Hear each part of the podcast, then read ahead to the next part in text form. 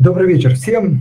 Сегодня у нас вторник, э, рубрика «Эфир» э, с эмитентом, с представителями компании, акции, которые торгуются на бирже. Э, как вы видели в анонсе, у нас сегодня такой, мне кажется, нашумевший в последнее особенно время эмитент, эмитент, который, ну, скажем так, в общем, от рыночных тенденций демонстрирует скорее позитивную динамику, что, собственно, и в названии его присутствует, но об этом мы чуть позже поговорим. Ну и э, в некой степени э, является таким бенефициаром компании, которая выигрывает от текущего развития э, событий. Компания перспективная, компания, не побоюсь этого слова, компания роста. Действительно, сейчас на российском рынке немного, к сожалению, таких историй, но они есть. Вот, и сегодня мы поговорим об этой компании. А, напомню, что, ну давайте скажу, что в гостях у нас сегодня представители компании Positive Technologies. Чуть буквально через минутку я гостей представлю. Напомню, что неделю назад у нас вышел эфир с представителями компании, где мы достаточно подробно говорили о бизнесе, о показателях компании, о перспективах, о каких-то новых продуктах. Сегодня в первой половине нашего эфира мы также затронем, я думаю, частично эти темы, но все-таки уникальность онлайн-эфира в том, что, дорогие слушатели, вы можете задавать вопросы. Поэтому напомню, в последнем посте в нашем телеграм-канале вы можете писать комментарии, они же вопросы. И, собственно, во второй части я с удовольствием их адресую представителям компании. Поэтому пользуйтесь этой возможностью, а, пишите ваши вопросы и с удовольствием поговорим, сделаем наш эфир более живым, таким динамичным, интерактивным и, я думаю, э, узнаем побольше информации о компании. Ну, окей, я думаю, можно начинать. Сегодня у нас в гостях Максим Пустовой, управляющий директор, и э, Юрий Мариничев, директор по связям с инвесторами компании Positive, э, Positive Technologies. Максим, Юрий, добрый вечер. Добрый день, Андрей. Да, добрый день всем нашим слушателям. Хорошо. Так, э, коллеги, э, вот, сейчас, э, может быть, Денис подскажет, эхо у меня только или вот есть эффект такой небольшой? А, нет, эхо не только у тебя, Андрей. Юрий, мне кажется, у вас просто микрофон включен постоянно. Да. Вот, вот да, сейчас нету. Так что, коллеги, если можно, там, когда не говорите включать, потому что иначе такой эффект, видимо, ну, вы слушаете меня и оно еще раз передается. Так, э, коллеги, большое спасибо, что, может быть, второй раз пришли к нам в гости, но сегодня, напомню, у нас будет возможность у слушателей позадавать вопросы, но вам тогда уже, как говорится, поотвечать на них.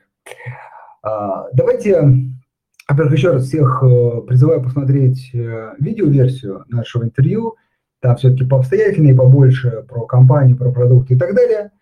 Вот, в первую очередь. Ну, сегодня мы уже более, может быть, предметно на чем-то поговорим. Но прежде чем начнем, все-таки не все смотрели, может быть, не все будут смотреть, кто-то слушает на записи. А, Максим Юрий, расскажите, пожалуйста, подробнее о вашей компании, о, о том, чем она занимается, какой продукт предоставляет, может быть, какие-то еще интересные нюансы компании.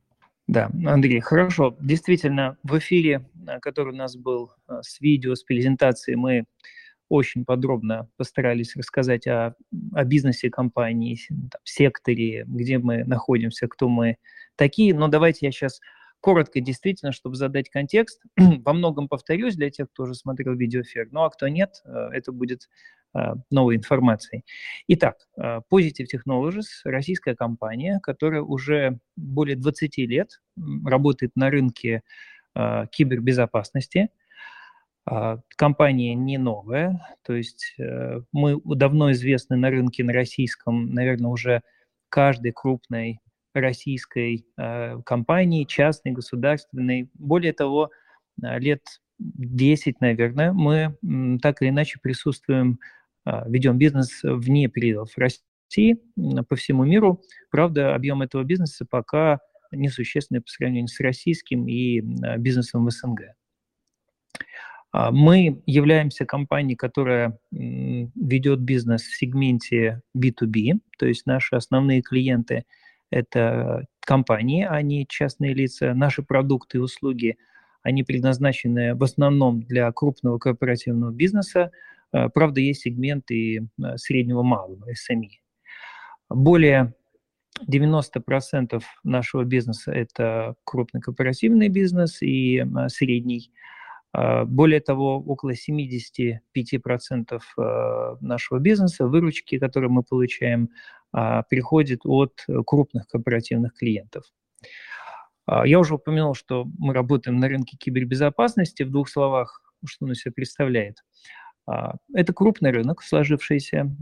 Формально его относят э, к рынку IT, то есть это такой сегмент IT-рынка, кибербез.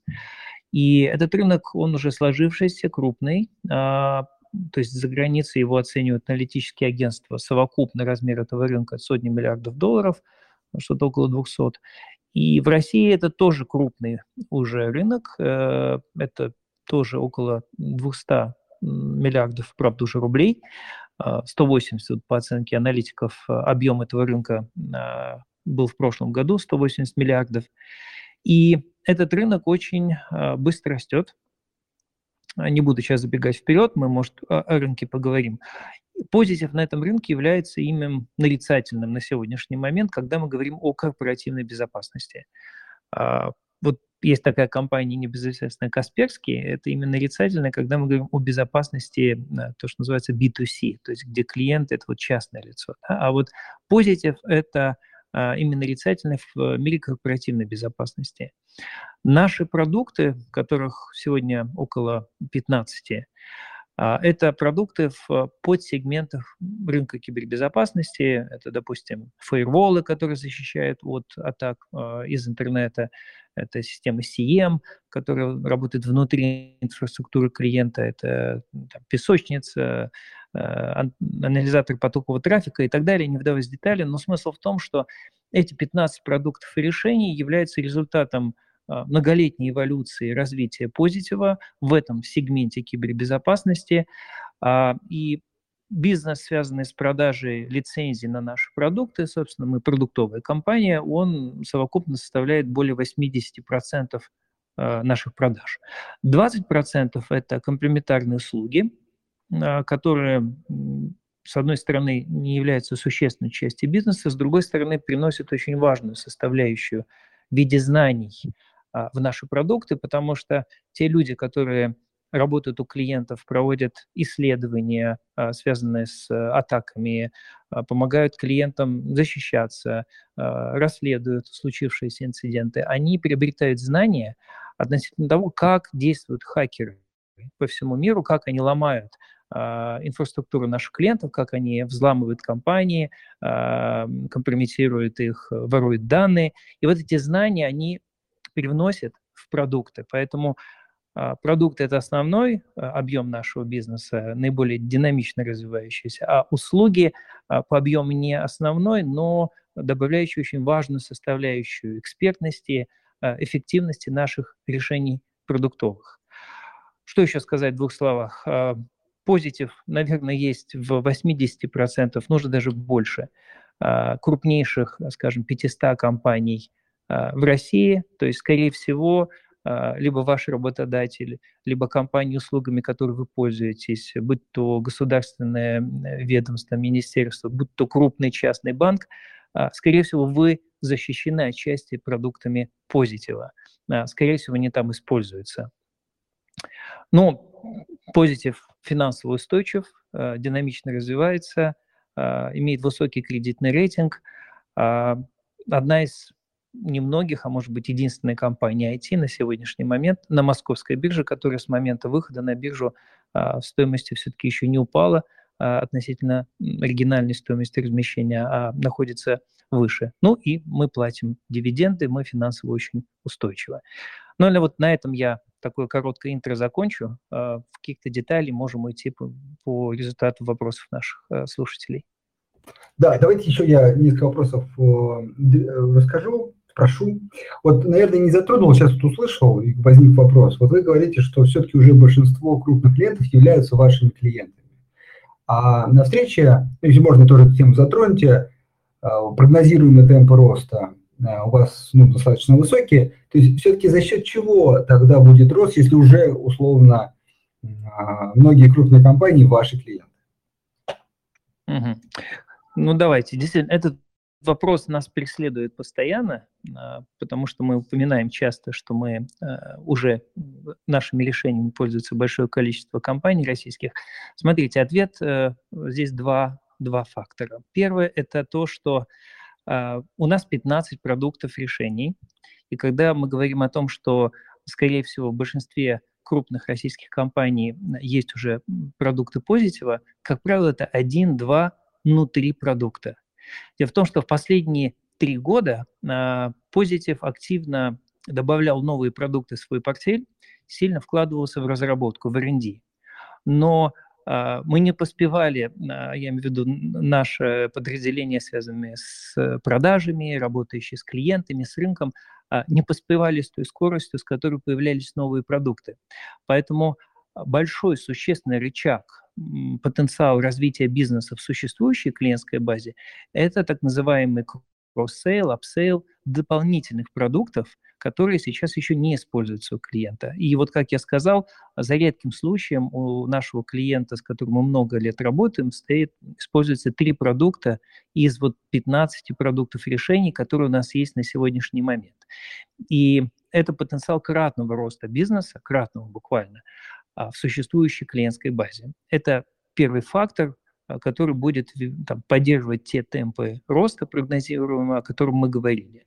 Второй фактор – это то, что компании все, независимо от того, сколько они продуктов используют сегодня из области кибербеза, чтобы там защищаться, а, и чьи эти продукты, все компании, начиная с даже не этого года, с прошлого года, когда кибербез стал проблемой номер один, а резко увеличивать затраты на кибербезопасность. Э, резко, опять же, кратно. То есть до, наверное, 2019 года а, был такой на рынке сложившееся а, ну, такое, такое общее расхожее мнение, что компании, крупные компании тратят на кибербезопасность совокупно где-то 1% от всех своих затрат на IT. Всего 1%. Но в последние годы затраты на IT, э, в смысле на кибербезопасность, сильно стали расти опережающими темпами, опережающими темпы инвестиций в IT в широком смысле. Поэтому на сегодняшний день, вот, допустим, если мы говорим о текущем годе, а, мы видим, что в бюджетах наших крупных клиентов кибербезопасность удвоилась и утроилась по объему. То есть это уже не 1%, а 2, 3, 5 где-то процентов от IT – которые э, компании тратят на кибербезопасность. То есть рынок в общем инвестирует больше наших клиентов в э, кибербезопасность, и, естественно, это не может сказываться на позитиве, который вот здесь а, с лучшими продуктами, с самой широкой линейкой. И не могу здесь упомянуть, не упомянуть, а, все-таки это массовый исход а, компаний иностранных в области кибербезопасности из России. Вот за три месяца последние ушло большая часть иностранных компаний из России, которые были нашими прямыми конкурентами. А, мы говорим об этом не то чтобы с большой радостью, потому что многие годы мы конкурировали с IBM, с HP, там, я не знаю, с Palo Alto а, в России за рубежом, и благодаря этому наши продукты были действительно успешными, конкурентными. А, в открытой борьбе мы побеждали во многих конкурсах. Вот сейчас эти конкуренты уходят, они ушли уже из России. И поэтому это та часть рынка, который высвобождается и падает в руки российских вендоров, и в первую очередь э, позитива. Вот чтобы вы понимали масштаб этого высвобождающегося рынка, по нашим оценкам, это где-то ну, вот в этом году 80 миллиардов рублей, которые западные вендоры, уходя, оставляют здесь э, российским компаниям. Э, тогда хотел бы полюбопытствовать вас, коллеги, какие точки роста вы на текущий момент для себя видите и хотелось бы также послушать про а, совокупное развитие отрасли а, как таковой, как в России, так и за рубежом. И чем же, а, в принципе, у нас есть, а, допустим, какие-то, может быть, преференции перед нашими заграничными конкурентами. Ну, отчасти я, наверное, уже повторюсь, отвечая на этот вопрос. Давайте начнем а, с, в общем, отрасли, как она себя чувствует в России и за рубежом. А, вот, по-моему, отчет Гартнер, это международное аналитическое агентство, наиболее, одно из наиболее авторитетных, оценивает а, динамику роста рынка кибербезопасности, а, это имеется в виду в первую очередь продукты, конечно же, и услуги, а, мировом масштабе около 11%, кажется. При этом этот же Гартнер, агентство, оценивает динамику роста в общем рынке IT в этом году около, по-моему, 8-9%. То есть о чем это говорит? Это говорит о том, что кибербез находится на самом деле на волне, и он растет опережающими темпами. Но мы это видим, да, не проходит дня, как э, в новостях э, мы не видим какие-то, э, какие-то не знаю, заявления, э, объявления о том, что очередная компания была взломана, там, или клиентские данные были выложены в интернет, э, либо у кого-то выкуп э, просят. То есть это стало ежедневной повесткой э, сегодня, так, так или иначе, кибербез. Поэтому мы видим, что рынок растет, и компании а, беспрецедентно много начинают вкладывать в свою защиту. При том, что да, кибербезопасность – это рынок, который родился не сегодня и не вчера, а позавчера. Но я бы сказал, что до 2020-2021 года он находился в общем тренде развития IT. Вот он рост там 8-9%. Последние годы это все начало развиваться опережающими темпами. Поэтому сейчас а, кибербез и компании, которые работают на этом рынке, а, в частности Positive, вот они испытывают бум как бы спроса. В России ситуация, наверное, даже еще более а, сейчас э, тяжелая, в том смысле, что компании почувствовали себя как никогда незащищенными. Это связано с геополитикой, что уж говорить, да, и начиная с 20 э, какого-то там 4 февраля, ситуация такова, что большинство российских компаний, неважно, частных, государственных, министерства, ведомства, а, их атакуют с небывалой силой. То есть количество атак и, соответственно, количество запросов, допустим, в наш адрес со стороны наших э, существующих клиентов, новых, на предмет, вот у нас случилось, э, случился взлом, нас компрометировали, мы понимаем, что у нас там в инфраструктуре хакер, он себя уже как-то проявил, вырос просто на порядке. И в этом году, вот мы уже публиковали предварительные результаты первого квартала, даже не предварительные, уже а, окончательные. Объем нашего бизнеса в первом квартале, заметьте, это что, январь, февраль, март, да, то есть считайте март, вот это вот, все это почувствовали, этот вал кибератак. Тем не менее, первый квартал этого года по объему бизнеса э, в 4 раза больше, чем первый квартал предыдущего года. То есть это кратный рост бизнеса. И это означает, что это свидетельствует о том, что в России кибербез – это повестка номер один для любой крупной компании. И драйверы, соответственно, роста этого рынка, ну, здесь я уже повторюсь. Первое – это в общем мировой тренд а, а, увеличивающихся затрат на кибербезопасность у всех компаний особенно крупных, у которых очень много точек уязвимости, у которых много большая инфраструктура, так называемая, много серверов, э, много приложений, которые висят в интернете или через которые они взаимодействуют со своими контрагентами, э, много дочерних компаний, у которых своя инфраструктура, и, соответственно, большие компании вкладывают опережающими темпами большие средства в защиту. Вот в этом году и начиная с прошлого года. Второй фактор существенный – это то, о чем я сказал, реалии российского рынка, уход иностранных вендоров. И вот эти 80 миллиардов, о которых я говорил, это не то, что российские компании, даже если они захотят, они смогут взять этот объем бизнеса за один год. На это уйдет пару лет. А, и здесь очень важно быть как бы в нужное время, в нужном месте с правильными решениями. А, в частности, Positive э, с нашей точки зрения является такой компанией.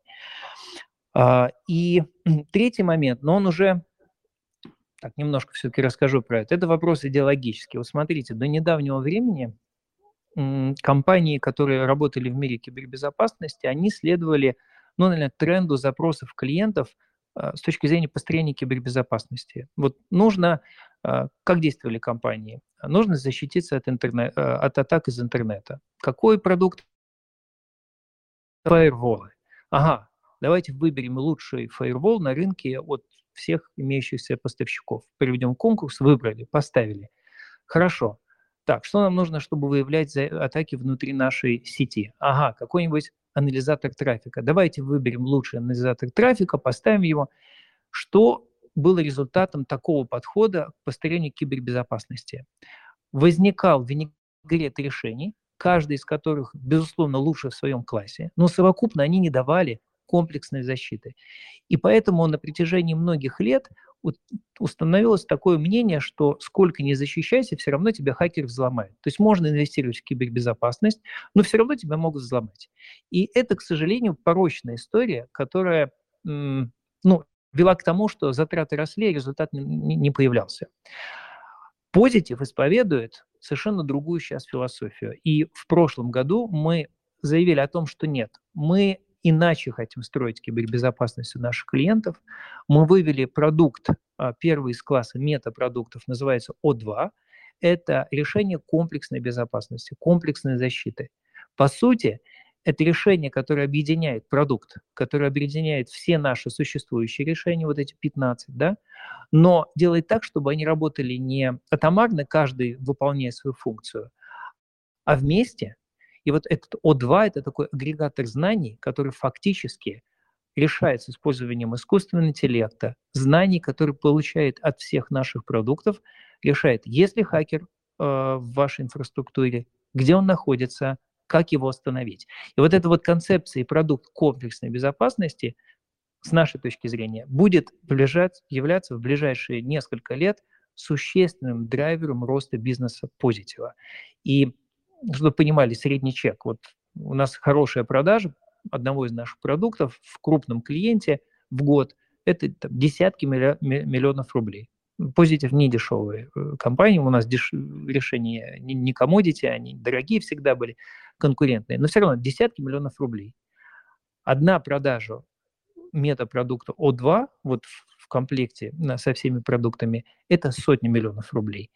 И переходя на вот этот другой подход к кибербезопасности, как мы его называем, сделать а, недопустимые события невозможными, а, и класс медпродуктов – это рычаг еще большего темпа роста нашего бизнеса в ближайшие годы. Ну, как бы объемы растут. Вот можете чуть прояснить ситуацию? Это следствие того, что компания изначально не вкладывают достаточно средств кибербезопасности. То есть просто кажется, что компания ну, не первый раз сталкивается с этими проблемами. Да, а, давайте. Мне кажется, что я более-менее отвечаю на этот вопрос, но, может быть, с другого угла я попытаюсь на него ответить. А, до недавнего времени, я, вот я опять повторю, 19 год, а, события, связанные с э, утечками данных, компрометацией. Они появлялись время от времени, они влияли как-то на компании, но скорее с точки зрения репутации. Ну, то есть известно, где там Sony заплатил какие-то отступные. Но это были редкие случаи, когда компании финансово а, страдали от того, что их взламывали, и они там не уделяли должное внимание кибербезопасности. Но чем дальше, тем больше этот вопрос стал уже не репутационных каких-то потерь, а крупных, серьезных финансовых потерь и вообще остановки бизнеса. А, ну, мы все помним ситуацию в прошлом году с э, компанией американской, а, которая там занимается производством, там, перекачкой нефти, когда их э, процессы производственные просто остановили на время хакеры и потребовали выкуп. То есть там затраты компании на то, чтобы компенсировать этот ущерб, откупиться, а, решить проблемы, возникшие с контрагентами, с клиентами, он исчислялся а, десятками миллионов, ну, даже сотни миллионов долларов. И это был большой репутационный ущерб. То есть чем дальше, тем больше кибератаки стали более сложными, они стали наносить еще больше репутационный и финансовый ущерб компаниям, и они стали масштабнее. Кого уже только не ломали хакеры в последние а, пару лет. Поэтому все побежали компенсировать фактически те затраты, которые они не понесли в свое время, и решать проблему уже по мере э, возникновения непосредственно всех этих угроз. То есть компании не доинвестировали в кибербезопасность а последние многие, вернее, годы, и вот буквально пару лет – все побежали а, быстро а, защищать себя, покупать решения, э, наращивать э, внутреннюю экспертизу, нанимать людей, которые будут заниматься этим, обучать их и так далее. То есть, в общем, отставание рынка от реалий является причиной, почему вот сейчас такой бум кибербезопасности. А, и поэтому это вот в мировом контексте, это не связано с, там, сугубо с Россией либо с иностранными компаниями. Ну а в России, как я сказал, есть дополнительные факторы, связанные с тем, что а, иностранные вендоры уходят, те решения, которые стоят у российских компаний а, по кибербезопасности от иностранных вендоров, просто перестают работать одним днем. Многие перестали работать просто одним, одним днем. Все, они превратились в кирпич, они не защищают, поэтому нужно срочно что-то менять. А, а какие-то компании, которые еще не ушли, хотя вот, по-моему, сегодня новость IBM ушел, IBM достаточно серьезный продукт, э, наш конкурент тоже был в России. А, какие-то решения продолжают работать, но все понятно, что технической поддержки нет, э, знания в продукте не обновляются, эффективность его в плане защиты падает, поэтому нужно все равно менять это решение. Э, но это вот дополнительные российские реалии, которые заставляют компании существенно увеличивать сейчас затраты на кибербезопасность. Понял. То есть, в общем, недоинвестирование, как бы не, удели, не, как сказать, не должное уделение этой проблеме там, времени, ресурсов в том числе. Хорошо. А, кстати, прошу прощения, да. Андрей, я забыл еще один фактор. Он, кстати, тоже не только российский. Но вот на российском примере проще всего а, это пояснить. Дело в том, что а, в этом году, совсем недавно, вышел указ президента, который но если простым бытовым языком, говорит о том, что если э, вы компания, а, являющаяся там, представителем критической инфраструктуры, а это все, это банки, это страховые компании, это производственные промышленные компании, это государственные министерства и ведомства, они все а, являются, там, категоризируются как элементы критической инфраструктуры. Так вот, и если вы руководитель этой компании, и у вас произошел инцидент э, киберинцидент, который привел к существенным негативным последствиям, это все, начиная от финансового ущерба, заканчивая какими-то даже техногенными последствиями, не знаю, э, жертвы, пострадавшие на производствах, вы лично отвечаете, это уголовная ответственность, за то, что произошло. То есть в этом году указом президента фактически возложена ответственность на руководителей компаний за недостаточное внимание в отношении кибербезопасности. И вот этот тренд, что кибербезопасность фактически приравнялась к физической такой безопасности, к вопросу выживания, это синонимы, это то, что ну, фактически заставляет даже те компании, которые ну, пытались как-то проскочить, да, закрывать глаза на потенциальные, может быть, как они думают, проблемы в области кибербеза, вот теперь даже эти компании неизбежно должны будут уделять внимание кибербезу, должны будут инвестировать в него. Да, хороший такой дополнительный аргумент. Окей, э, переходим к вопросам. Ну, первый такой актуальный вопрос, несколько на эту тему. Есть ли у вас конкуренты на российском рынке? И тут очень важно, наверное, не э, те иностранные компании, которые вы называли, а вот российские или, может быть, знаете, как сейчас, из дружественных стран, которые планируют остаться на, на российском рынке и как бы развиваться и бороться за него? Ответ простой. А, если говорить о дружественных странах, ну, то есть это в первую очередь страны СНГ, может быть, я не знаю, Латинской Америки, Средней Азии, нет конкурентов э, в области кибербеза у российских компаний, э, среди вот компаний из этих стран дружественных нет. Почему? Потому что кибербезопасность – это такой хай-тек, где используются последние технологии, где требуются наиболее квалифицированные разработчики, эксперты в области кибербезопасности. И что говорить, Россия – это, наверное, одна из немногих стран, ну, то есть можем упомянуть, упомянуть Штаты, э, Израиль, э, Китай, который закрыт, поэтому мы не знаем, что там происходит, и Россия. Это вот четыре игрока, у которых есть компетенции, есть специалисты, разработчики в области кибербеза, которые могут делать конкурентные серьезные решения в области кибербеза. Поэтому нет, а, среди иностранных компаний у них сейчас конкурентов в России а, нет. Теперь, если говорить про Россию, безусловно, мы не можем не упомянуть Касперского, но, как я сказал, Касперский традиционно делал решения B2C, то есть антивирусы, и дальше понемногу стали развиваться в область корпоративного сегмента, а Positive изначально делал решения для корпоративного сегмента. Поэтому в классе наших продуктов, ну, допустим, CM, а, анализатор потокового трафика, NAT, а, тоже Firewall, а, нет, конкурентов нет. И если посмотреть вообще комплексно, то есть сколько решений есть у Positive. У Positive есть решения практически в каждой нише корпоративного сегмента кибербезопасности. А, потому что, вот как я упоминал, Firewall – это свой сегмент, э, SIEM – это свой сегмент. А, и вот практически в каждом сегменте за 20 лет существования Positive мы создали свое а, конкурентное, успешное, эффективное решение. Вот такой широты пакета э, спектр решений комплексных для кибербеза в России у нас в лице конкурентов никого нет. У Positive самый широкий продуктовый портфель, который охватывает почти все ниши э, проблемные, предметные в области кибербеза, которые нужно закрывать э, крупной любой компании. И более того, вот этот продукт, метапродукт первый О2 комплексной безопасности, такого решения, по-моему, нет вообще ни у кого в мире. То есть это даже не вопрос, э, российский конкурент, не российский конкурент.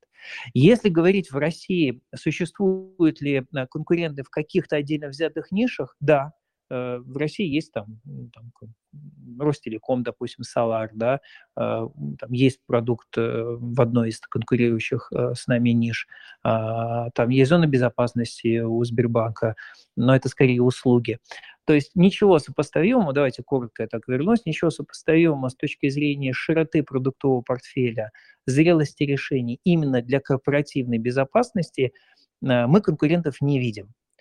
Но здесь надо упомянуть, что кибербез как рынок, э, как я сказал, это около 180, может быть, 200 миллиардов в прошлом году общий объем рынка кибербеза в России, стал таким большим и привлекательным рынком, что в него сейчас пошли крупные инвестиции со стороны государственных компаний-холдингов. Поэтому я думаю, что в ближайшие пару лет может начать появляться а, крупные игроки сильные а, с гос, а, так или иначе, деньгами, а, либо крупный частный капитал, и могут начать появляться конкуренты. Но здесь бояться, наверное, тоже нечего, потому что обычно у нас, вот, допустим, у Позитива продукт, чтобы появиться как идея, а, протестировать на первых клиентах, сделать его высокопроизводительным, чтобы он мог работать в масштабе больших предприятий, это пять лет.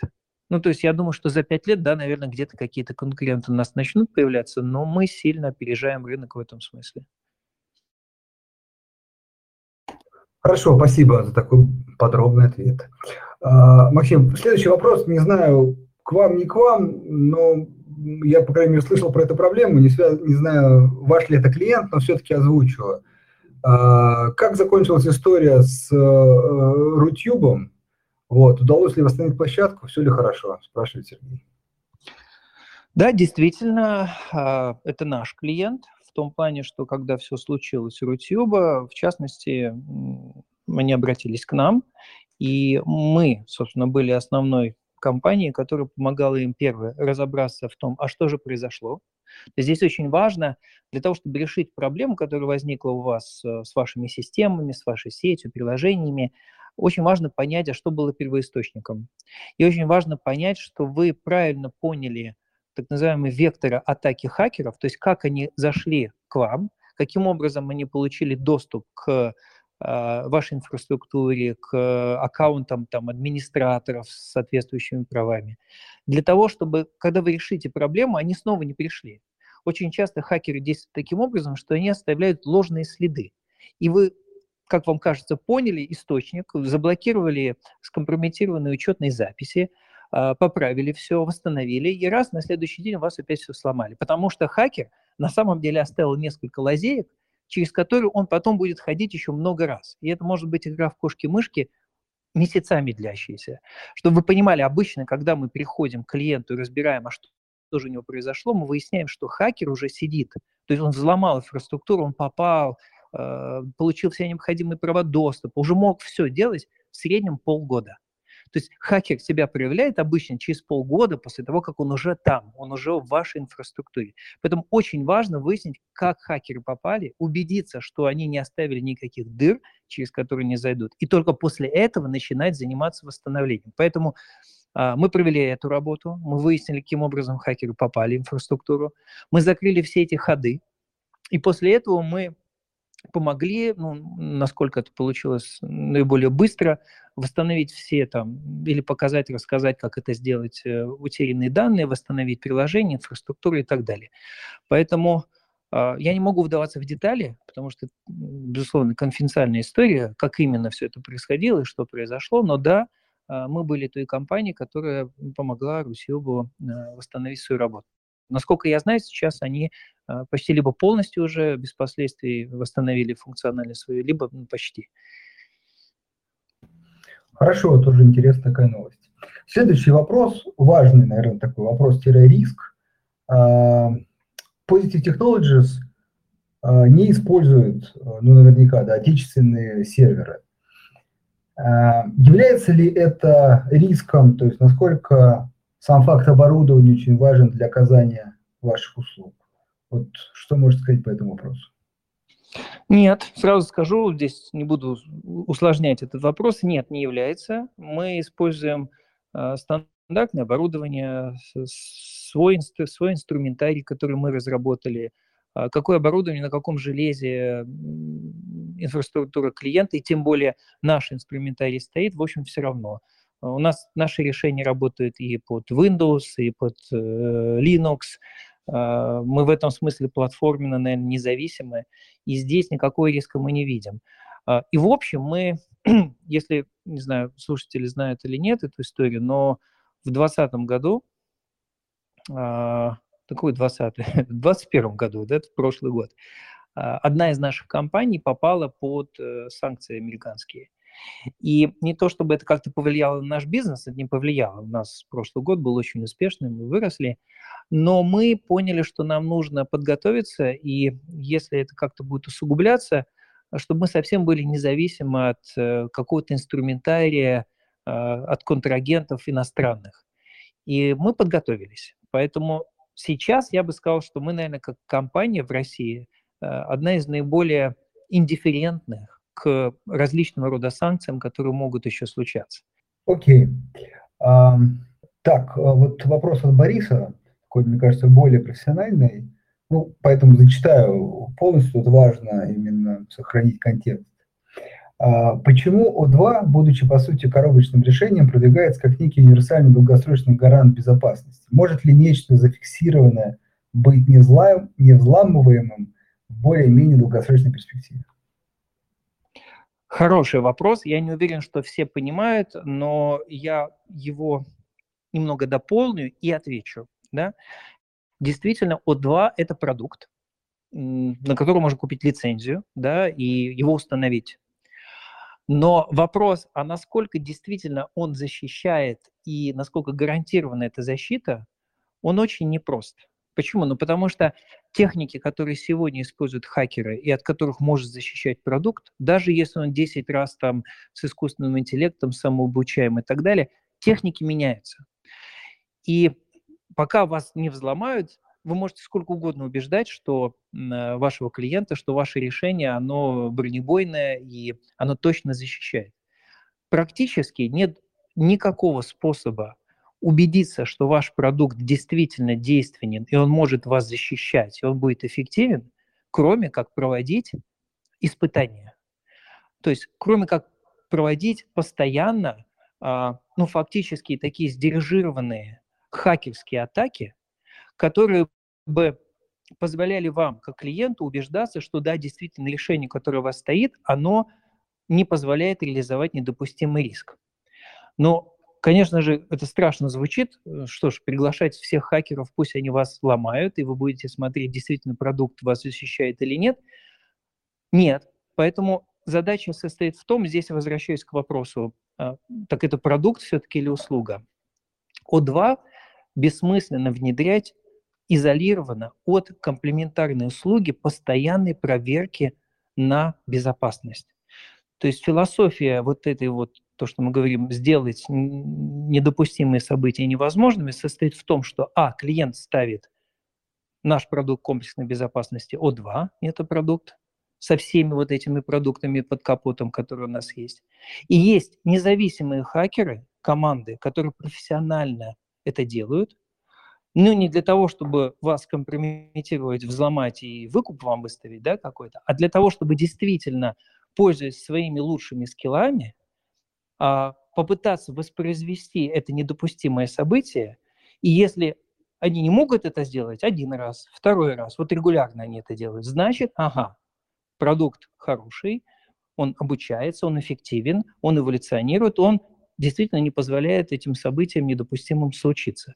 Если же они преуспеют в том, чтобы взломать и реализовать одно из этих событий, конечно, это все не на продуктивной среде, на, на тестовой, которая просто повторяет вашу реальную среду, значит, в продукте что-то не то, значит, нужно его дообучить, значит, нужно его улучшить. Иными словами, продукт О2 и постоянные вот эти пентесты на проникновение лучшими командами так называемых белых хакеров, а, которые работают по этическим правилам, вы с ними договор даже подписываете, это вещи, которые должны идти вместе. И только так можно реализовать эффективную действенную безопасность, а не просто поставить продукт и верить в то, что он вас защитит, когда придет очередной хакер.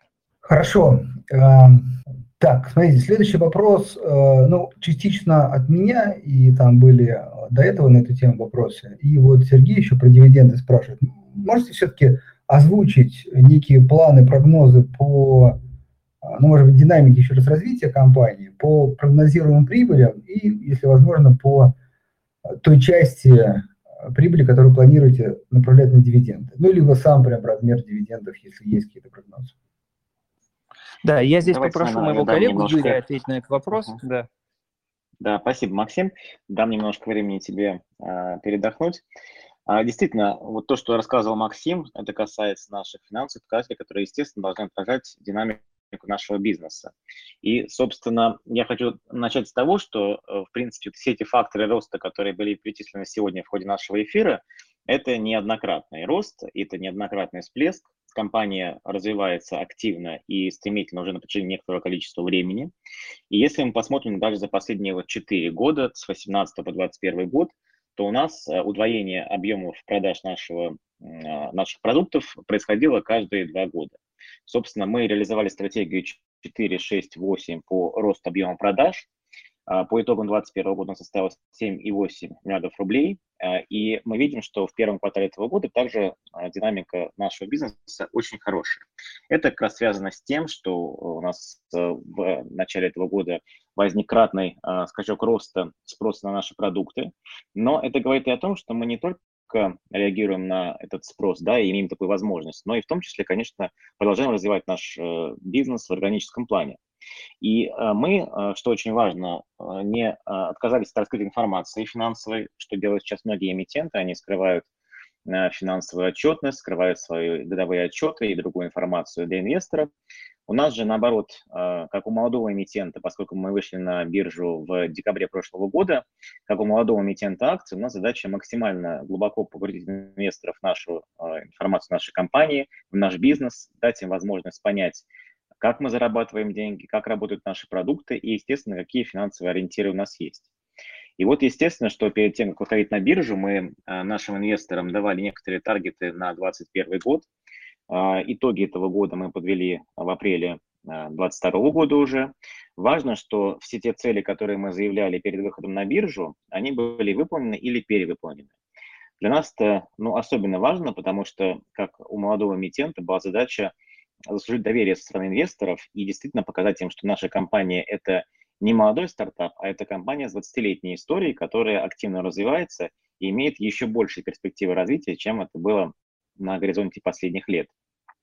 Хочу сказать, что э, выплата дивидендов, в принципе, да, про которые мы сейчас говорим, вообще не характерна для компаний, которые являются акциями роста и представляют технологический сектор. Вы знаете, что многие крупнейшие IT-эмитенты, в том числе на российском рынке, они в принципе не уплачивают дивиденды. Но у нас э, у Positive другая история. Мы пошли по пути а, совершенно другого формата работы с нашими акционерами, и это связано не только с дивидендами. В первую очередь мы вышли на биржу путем прямого листинга, что было достаточно интересным и не использовавшимся на московской бирже решением. А, традиционно IPO требует, как вы знаете, а, достаточно большой а, ресурсной базы и финансовой, и привлечение зарубежных э, крупных фондов, аналитиков, большой роуд-шоу. Установление цены происходит со стороны крупных международных фондов. Но вот у нас было принято решение в компании, то, что мы пойдем по другому пути. Мы перед выходом на биржу вознаградили сотрудников компании акциями позитива. А все, кто работал в компании по состоянию на 1 ноября и прошел испытательный срок, а также еще 200 человек, кто уже в компании не работал, но, по мнению руководства компании, внес э, в развитие ее бизнеса, ее продуктов большой вклад. Все они получили акции в качестве вознаграждения за свой труд, за свой вклад в развитие бизнеса компании. И как раз вот эти люди смогли выйти на биржу, а, для них стали доступны торги нашими акциями 17 декабря прошлого года. Тем самым вот началась наша публичная история как эмитента акций. А, дивидендная политика, а, она была принята нами еще до выхода на биржу, и это был один из факторов инвестиционной привлекательности, поскольку, как я уже сказал, компании акции роста и IT обычно дивиденды не платят. Поскольку у нас ключевым фокусом в работе с инвесторами является как раз Э, ориентир на розничных инвесторов, мы приняли решение, что для нас дивидендная политика также будет важным фактором инвестиционной привлекательности. И при ее составлении мы ориентировались на, конечно же, наши финансовые показатели. А, там есть э, показатели, которые отражают нашу чистую прибыль, а, соотношение EBITDA э, к нашему долгу, и, соответственно, мы смотрим на эти показатели и каждый год э, принимаем решение об выплате дивидендов. При этом мы можем выплачивать дивиденды не только по итогам года, но и промежуточные дивиденды. Мы это, естественно, допускаем. Например, в прошлом году мы заплатили дивиденды по итогам 9 месяцев, и вот сейчас, э, в мае этого года, мы выплатили дивиденды а, по итогам а, первого квартала технически, но по факту это была прибыль, распределяемая по итогам 2021 года, которую заработали все компании, входящие в группу. А, в нашей стратегии, в нашей дивидендной политике а, мы сохраняем ориентир на выплату дивидендов и в дальнейшем. Мы понимаем, что, конечно же, если а, котировки наших акций и капитализация компании будут отражать реальную динамику роста нашего бизнеса, мы закладываем очень амбициозные цели, которые кажутся вполне себе выполнимыми. Ну, например, в этом году мы таргетируем рост объема продаж с 8 до 12-15 миллиардов рублей. По выручке мы рассчитываем вырасти практически в два раза с 7 до 11-14. Ну и, естественно, мы говорим о том, что рентабельность вырастет еще больше, чем она была в прошлом году. Вот при выполнении этих показателей мы, конечно, рассчитываем, что капитализация компании будет отражать э, рост этих финансовых показателей, в том числе и нашего бизнеса. Э, поэтому понятно, что дивиденды также будут расти. Возможно, в процентном соотношении доходность будет не такая высокая, но мы прекрасно понимаем, что наши акции являются компанией роста, и здесь наши инвесторы, конечно, должны зарабатывать в том числе и на существенном увеличении капитализации нашей компании. Хочу также сказать, что у нас э, по итогам 2021 года э, мы достигли достаточно высоких показателей рентабельности, э, одних из лучших, наверное, не только в России, но и в целом по мировым аналогам, например, рентабельность по беда составила 41%, а валовая рентабельность 88%, и мы видим возможности еще для их роста там до 40-45% по рентабельности беда и до 90% по валовой рентабельности. А, это все возможно благодаря тому, что мы сконцентрировались на наших а, ключевых направлениях бизнеса. Это продажа лицензий, а, которые увеличивают нашу рентабельность и позволяют нам быть еще более эффективными. При этом также хочу сказать, что наши расходы растут темпами ниже, чем наша прибыль и ниже, чем беда, поэтому мы рассчитываем, что финансовая эффективность компании будет еще больше, и это позволит э, существенно увеличить объем дивидендов. По итогам 2021 а, года мы выплатили ровно половину от чистой прибыли а, группы «Позитив» за 2021 год. в дальнейшем мы рассчитываем, что этот уровень будет никак не меньше, чем 50%. Естественно, опираясь на наши показатели финансовой доходности, рентабельности, мы видим, что чистая прибыль по итогам 2022 года может составить 3-5 миллиардов рублей – ну и, соответственно, можно посчитать, какие будут дивиденды по итогам этого года. Плюс я еще раз скажу, что мы не исключаем выплату промежуточных дивидендов по нашим акциям.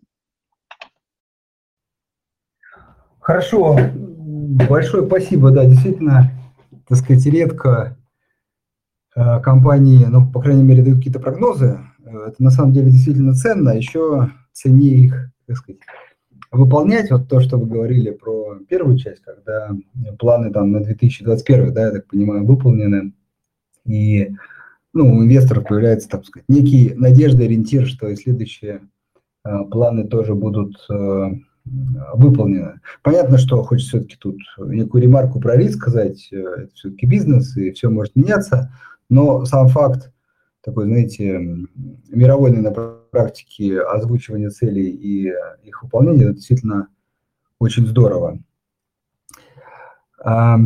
Так, э, по поводу э, вопросов, вот э, хотелось бы еще вот все-таки вот эту часть уточнить на всякий случай, потому что это важно. То есть я правильно понимаю, что для развития компании а, все-таки ну, как бы нет такой необходимости в инфраструктурных вложениях. То есть э, компания может и платить, как говорите, 50% дивидендов, и при этом показывать достаточно э, существенный темп роста. Позвольте, я отвечу на этот вопрос. Возможно, Юрий меня дополнит.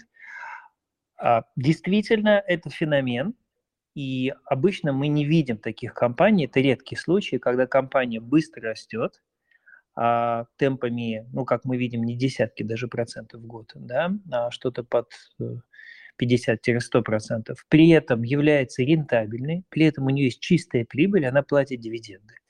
И позитив – это на сегодняшний день уникальный, уникальный случай. Это не шапка закидательства, вы можете сами посмотреть, проанализировать российские иностранные компании, вы увидите, что ну, в среднем, если компания растет что-то около 40% в год по объему продаж ну, или по выручке, то за редким исключением эта компания является прибыльной. Потому что это компания, которая, скорее всего, находится на этапе инвестиций, и все идет в рост, а о рентабельности никто не думает. Я не хочу приводить известные примеры относительно недавно вышедших в России компаний на биржу, которые быстро растут, и при этом не то, что по EBD, они там, не то, что по чистой прибыли, по EBD убыточные.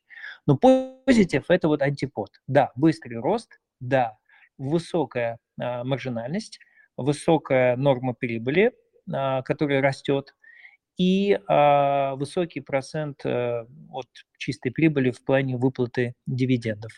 А, почему такое происходит? Потому что помимо тех факторов, о которых я уже много говорил выше, а, общий рост рынка, общая обеспокоенность и рост затрат компаний на кибербезопасность, а, уход иностранных вендоров. Дело в том, что позитив а, в прошлом году, это случилось, вышел на этап, я бы сказал, такой экономики масштаба, когда небольшие относительно вложения в продукты, они приводят к непропорционально большему а, росту выручки. А, условно, когда вы выходите на такие доминирующие позиции, когда вы а, забираете условно весь рынок, вот экономика у вашей компании, скорее всего, будет вот складываться в том ключе, в котором сейчас она имеет место быть у позитива. То есть вот Юрий упомянул, что в этом году там тренд затрат наших операционных, включая затраты на разработку, на R&D, на новые продукты, он останется таким, как в прошлый год, ну, скажем, 30%. Ну, это немалый рост, да, затрат. Но при этом выручка, объем продаж э, растет на 50-100%. Это вот такая экономика масштаба, рычаг, который мы получили, которого мы достигли вот где-то в прошлом году. Это такой Рубикон, который позитив перешел. И такие примеры есть в индустрии, как правило, айтишных компаний – то есть мы в этом смысле, наверное, не уникальная компания, но таких компаний просто очень мало. Хорошо. Ну, скажем так, в России э, уж точно. Так, э, ну, вопросов э, вроде бы больше нет, основные мы осветили. Вам большое спасибо. Надеюсь, мы, ну, может быть, в конце этого года, может быть, в следующем подведем итоги и будем строить планы на будущее. Но действительно, э, от себя желаю вам успехов, потому что действительно такое сложное время, очень нужны и нам, инвесторам, такие положительные истории, а, компании роста, дивиденды, и когда это все вместе. В общем, будем надеяться, что у вас э, будет все хорошо и будут выполняться ваши планы, и мы, как инвесторы, тоже сможем на этом заработать. Спасибо, Спасибо большое, большое. спасибо, что нас пригласили. А, я хочу все-таки еще раз напомнить всем нашим слушателям, а, станете вы акционерами позитива, не станете. А, все-таки было бы приятно, если бы вы там, немного потратили времени, посмотрели на то, что мы о себе говорим, как мы рассказываем инвесторам да, на широком рынке о себе. Вот в частности, у нас есть сайт групп ptsecurity.com, где мы опубликовали совсем недавно наш годовой отчет, такой интерактивный, интересный. Поверьте, он увлекательный. Вы сможете буквально за 10-15 минут понять значительно больше о том, кто мы, что мы, каким бизнесом мы занимаемся, какие ценности мы исповедуем, какая философия нашего бизнеса. А, пойдите, посмотрите этот интерактивный отчет, я уверен, что будет очень интересно. И еще, мы проводим очень много мероприятий в течение года на разных площадках, и День инвестора, и Московская биржа, и вот, допустим, вот у вас в гостях сегодня. А, будем рассказывать о себе, будем исповедовать ту самую новую, не знаю, как искренность, прозрачность, и надеемся, что сможем убедить вас, э, что Позитив является одним из лучших, если не лучшим, а, эмитентом, там, источником а, дохода, э, инвестиций на российском фондовом рынке. Да, спасибо большое вам за это. На этом э, все, дорогие слушатели. Напомню, кто вот задал вопросы немножко там не по теме сегодняшнего эфира. Приходите в четверг, у нас по четвергам вот такая рубрика «Свободные вопросы на любые темы, связанные правда, с фондовым рынком». И мы стараемся на них отвечать. Вот, ну, на этом все. Всем хорошего вечера и до свидания.